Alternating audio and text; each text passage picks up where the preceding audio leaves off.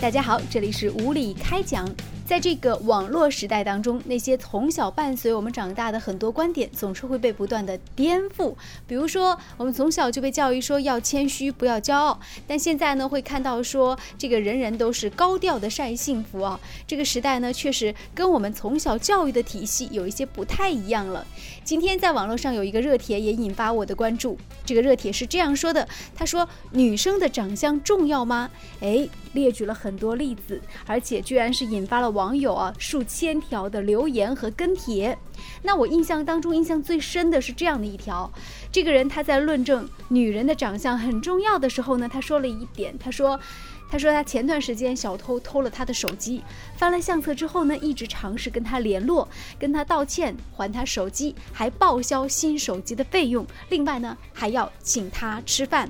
有一个女孩就留言说：“这当然重要啊，一般的这个美女啊，撒个娇就能解决的问题呢，我却要用武力来解决。这个女生的长相真的是那么重要吗？”哎，我们也请吴越小龙呢跟我们聊一聊这个话题。其实这个问题，无论是对于男生来讲还是女生，回答的答案都应该是肯定的。男孩子肯定喜欢美丽的女生，而每一个女孩子呢，天天对着镜子去照来照去的，也是希望自己更加漂亮。所以这个命题首先是成立的，女生长得漂亮的的确确是一种优势，也是一种天赋的能力。美女的手机掉了，小偷愿意报销新手机，而且还请她吃饭，那么这当然是美女的优势。相信我的手机掉了，没有任何人会请我吃饭，对不对？那当然。哎，我要他给我，他会说呸。可问题是，这种优势的背后。所隐藏的危机在哪呢？有什么危机？愿意跟一个小偷去发生正常的感情？那么一个小偷偷了你的东西之后，为什么还能够厚颜无耻的告诉你说对不起，我请你吃饭道歉？那么是为什么呢？因为小偷喜欢美女，也就是说，美女的优势是一个双刃剑，所以你有可能引来的是护花使者，也有可能过来的是蜜蜂，尤其是那种。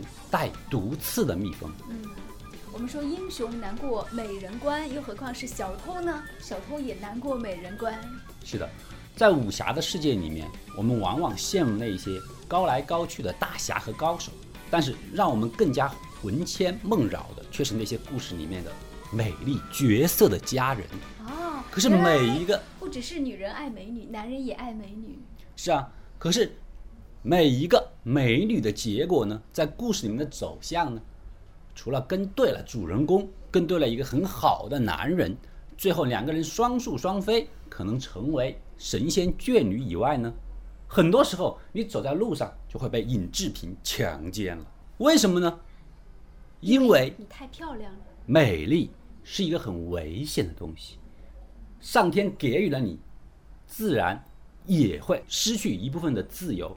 这一点真的希望大家注意。比方说，有一句话叫做“财不能露白”，对不对？我们都知道，当你的口袋里面有大笔的金银财宝的时候，你不可能把它捧在双手，在世间到处去炫耀。那么你走不了两步，拐一个弯儿，可能迎接你的就是一个黑布袋，然后一顿暴打。可是你有没有想到过，美女的脸其实比金银财宝还有吸引力？可是美女们又不能够把这些把自己的脸藏到钱包里，然后再捂到保险柜的里面。她实际上每天是顶着千斤万两走在大街小巷，在你很快意恩仇、享受别人羡慕的目光的时候，你有没有发现那些目光里面有多少是羡慕，而有多少是那种掠夺？女生的长相重要吗？这个问题简直就是毋庸置疑的一件事儿。当然很重要，因为世界上所有的人，包括男男女女，都是外貌协会的。但是，女生的长相就一定能够等同于幸福吗？也许对于这个问题，还真的是需要去打一个问号。因为人生如何幸福与否，其实只在你内心；而如何经营你的人生，也许跟你的长相，或者说你是否绝顶的美貌，并没有一个。直接的等号的关系。